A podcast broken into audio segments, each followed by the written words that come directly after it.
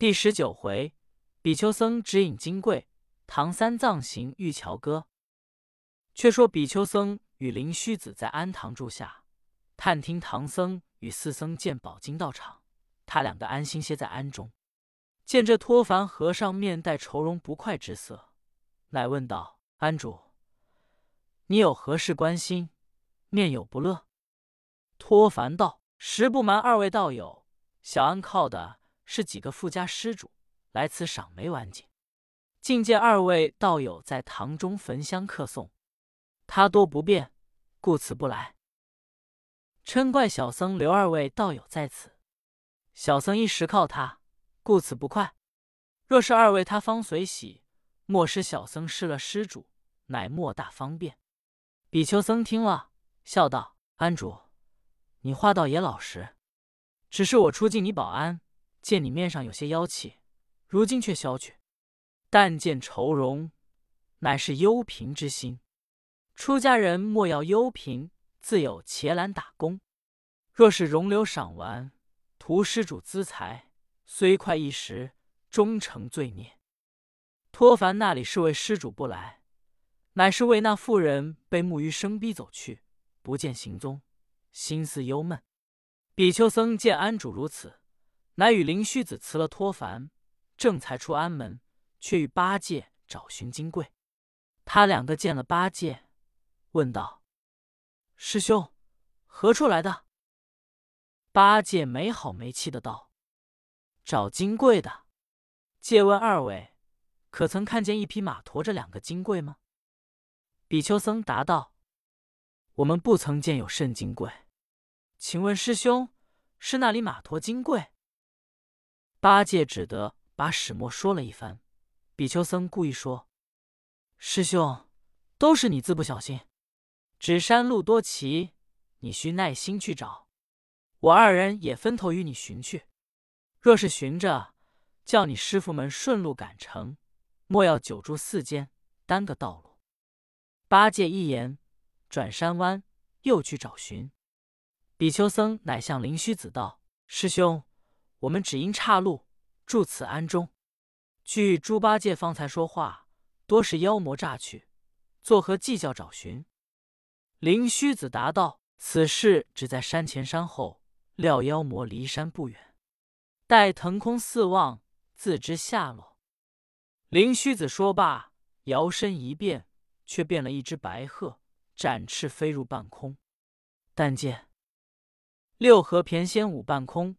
一颗珠顶现丹经，斜行起是凡间鸟，长立凌霄任御风。灵虚子变了白鹤，飞在空中，左顾右盼，只见一匹马驮着两个金贵，在那山后僻静处歇下，就地打一滚，变了一个妇人，丢着柜子，竟扭扭捏捏飞往如意庵中来。灵虚子遂飞下，复了原身，向比丘僧道。金贵已有着落，但不知是何妖怪变了马，驮到山后僻静处放下。他却变了一个妇女，投奔庵中。我想安僧面带妖气，那里是忧愁施主不来，定是这妖作怪，为我们木鱼生，他不敢来安。我等离了安门，这妖便飞奔到安。如今真经继位失落，当叫八戒去寺中牵马来驮。比丘僧听了道：“原来是这个情由，多是唐僧师徒又动了邪念，以致如此。我等不必说之，且看这妖妇作何情景，将此金贵就着他送上大路，以节省唐僧心力。”灵虚子一言道：“师兄，你去报与唐僧知道，说金贵在东行大路，待我听着妖精怎生入安弥那庵主长老。”比丘僧变作老僧模样，赶上八戒道：“小师傅，你可是找金贵的？”八戒听得，忙答应找金贵的。老僧说：“前边大路上有两个柜子。”八戒听了，就要回身转来。老僧忙扯着道：“小师傅，你不必右转去看。老和尚岂有打诳语欺瞒你？你当去寺牵了马。”同众顺路取道，却省了功夫力气。八戒道：“老师傅，我平生老实，便听信你了。”老僧笑道：“好，老实，老实。”按下八戒回寺报知唐僧。且说狐妖变了妇人入庵，仍在那空屋中坐下。托凡和尚见妇人复来，喜不自胜，便问道：“女善人，你往何处？把几位好施主没兴趣都散了。便是我也思想了这两夜。”妖妇道：“实不瞒师父说，我等在此饮酒，遇着那两位僧道来，见了我们，不是闲宴，便是嗔怪，传出外去是你的行止，故此必去。”只待他出了安门，我方赶到此。又有一宗好事，我在山后遇着一匹马，驮着两柜经卷。那马想是走了江，到山后把柜子丢入去了。我听说是灵山下来的真经，镇海寺长老要他的誊写，千方百计求他，那唐僧师徒只是不肯。师傅，你速去取来，也是一宗珍宝。托凡听了。说：“正好，正好，我有一件心事，正得罪寺中住持长老。如今这人扛抬到庵，素与长老，乃是将功折罪。和尚与妖妇计较，却不妨临须子变了个老鼠，钻入屋檐听的，遂出庵门，变了一住持的长老，走进庵来。托凡见了，合掌迎接道：‘小和尚不知住持老爷到来。’”不曾远接，得罪之中又得罪。住持道：“我非为别事，到你庵中，只为东土取经唐僧师徒不肯把经文拆封与我抄录，灭我山门，秒我长老。左令众僧取得他两柜包在山后，僧力绵弱，不得扛得到你庵中。我又想扛到庵中，只恐唐僧知觉来取。离此大路二十里。”有座吉祥古刹，意欲借你沙弥道人扛送到那里，待唐僧去后取来超腾不迟。托凡听得满口答应，遂叫沙弥道人去扛抬金柜，照大路走来。灵虚子故意辞了安僧，出门跟着贵旦前行。只见比丘僧走将来，二人各把前情说出。灵虚子道：“金柜变诈将来。”虽不负了保护之意，只是以诈御诈，恐招人之诈，这也是没奈何。正说间，只见唐僧师徒挑着金担，辞别了镇海寺僧人前来，见了金柜，三藏一面喜，一面谢那沙弥道人。沙弥与道人那里肯把柜子与三藏，乃回头又不见了住持长老。三藏再三把被细说之沙弥。那道人只是不肯说：“我们奉安主长老叫抬到吉祥古刹，你如何要夺我们担子？必定要去，也等住持长老自过。”行者道：“长老住持在何处？”道人道：“方才压着我们柜子，与一个老师傅计较话，怎么不见？”行者见他执拗，乃吹一口气在金柜上。二人那里扛抬得起？八戒又撤下禅杖要打，那沙弥慌惧，只得丢了杠子走去。三藏方才叫徒弟们把金柜与马驮了，照路前行。师徒们在路正值春光明媚，品物鲜艳。虽然外国风景，却也与中国一般。正是桃红柳绿装春燕。水色山光唱客怀。却说沙弥与道人丢了金柜，明明看见唐僧师徒挑着单包，驮着柜子前去。他回到庵中，被细说与托凡。这和尚心下生疑，只见妖狐笑道：“是了，是了，取经的唐僧又弄了法术去了。事虽小节，只可恨那长嘴大耳和尚要抡禅杖。”那猴子连小和尚也会生毒心。我如今辞别师傅，赶到前途，有两个结拜的哥哥，好歹叫他算计了他的金丹。托凡道：“女娘，这事也无关于你。”你既要择日披剃，在我庵中出家，这烦恼障碍丢开了吧？你便要辞别前去，这富家施主也不肯放心去。妇人只是气昂昂要去，托凡一把手来扯着她道：“女善人，你若去了，叫我又要害相思。”只这一句话，惹动了那狐妖疑心，不觉得一处难藏甲，把个变换漏了。妇人仍附了一个狐狸，托凡见了，吓得往门外飞走，叫道人呀，原来青天白日，狐狸作怪。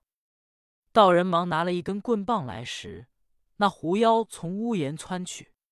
这和上方才信来安的僧道说，他面有妖气。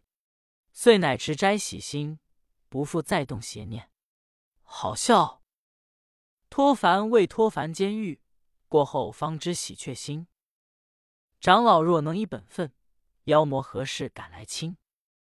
话说三藏师徒们离了镇海禅林，不觉得又走一月多路，正是有话极长，无话极短。忽见一座高山在前，三藏乃叫道。徒弟们，你看那接天高耸峰峦，真是流云逼汉。拦路崎岖刚岭，须知阻雁停车。三藏心里焦愁，说道：“徒弟们是那一个上前探个路径，却是从岭上过去，或是下边还有条平坦路前走？”行者道：“师傅，你当年从天上飞过来的。”也须是从山间过来，怎么走过的路头都忘记了？三藏道：“悟空，你那里知道？我们当初来时是山前看的，乃那边行事。即过了山，往前直走，又何常回头望景？”八戒道：“师傅，你为何过这山来，不回头一看？”三藏道：“不能，我那时节。”只恐是遇着妖魔，得了性命，往前飞奔，还有甚心情回头看路？行者道：“师傅放心前行，料必有过山的路径。”三藏道：“徒弟，我不愁无路径，但虑这等险峻去处，不是藏隐强人，便是容留妖怪。”行者道：“当年来时，便是有几个妖魔作怪。”也都被徒弟们消除了，放心前走，莫要生疑。所以说得好，疑心生暗鬼。师徒正讲，忽然见傍路走出一个老叟来。三藏看那老叟，白发萧萧，形容枯槁，手执着竹杖，一步一步缓缓徐行。三藏便问道：“老尊长，我僧家是回东土去的。”借问你个路径，是过那高岭走，还是下边有平坦小路？老叟答道：“老师傅，倒是你问我老拙一声。东土大路原是下边有一条开阔平坦大道，只因近日有几个妖魔专一吃人，往来行商客旅，若是单身没有行李的，都从岭上崎岖险峻攀藤附葛过去，倒都免了那妖魔祸害。”若是有些行李货物的，看造化，舍着个后生汉子与他吃，便保全过去了。若是师傅们这些贵淡货物，怎过得峻岭？需要从大路走，免不得要把一位与他吃，却又有些古怪。这妖精却要简嫩的、标致的吃。若是丑恶粗糙，他又不吃。若遇劣味，只恐老师傅有所不免。三藏听了，跌足道：“这却如何处置？”行者笑道：“师傅，你莫性急，徒弟有个道理，把金丹包柜带徒弟们挑，从大路走。师傅往岭上空身过去，到前途会齐。”三藏道：“马垛却叫谁跟？”行者道：“带徒弟们轮流照顾吧。”三藏道：“你们只顾得自己担子，万一照顾不周，失去了，怎生回得东土？”行者把眉头一皱，计上心来道：“师傅，我徒弟到此，不得不用计变心了。如今把挑的担子卸下禅杖来，待徒弟们拿着，先把马垛与师傅送过大路，却再回转取我们挑的金蛋。凭那妖魔有甚神通，料徒弟降得下？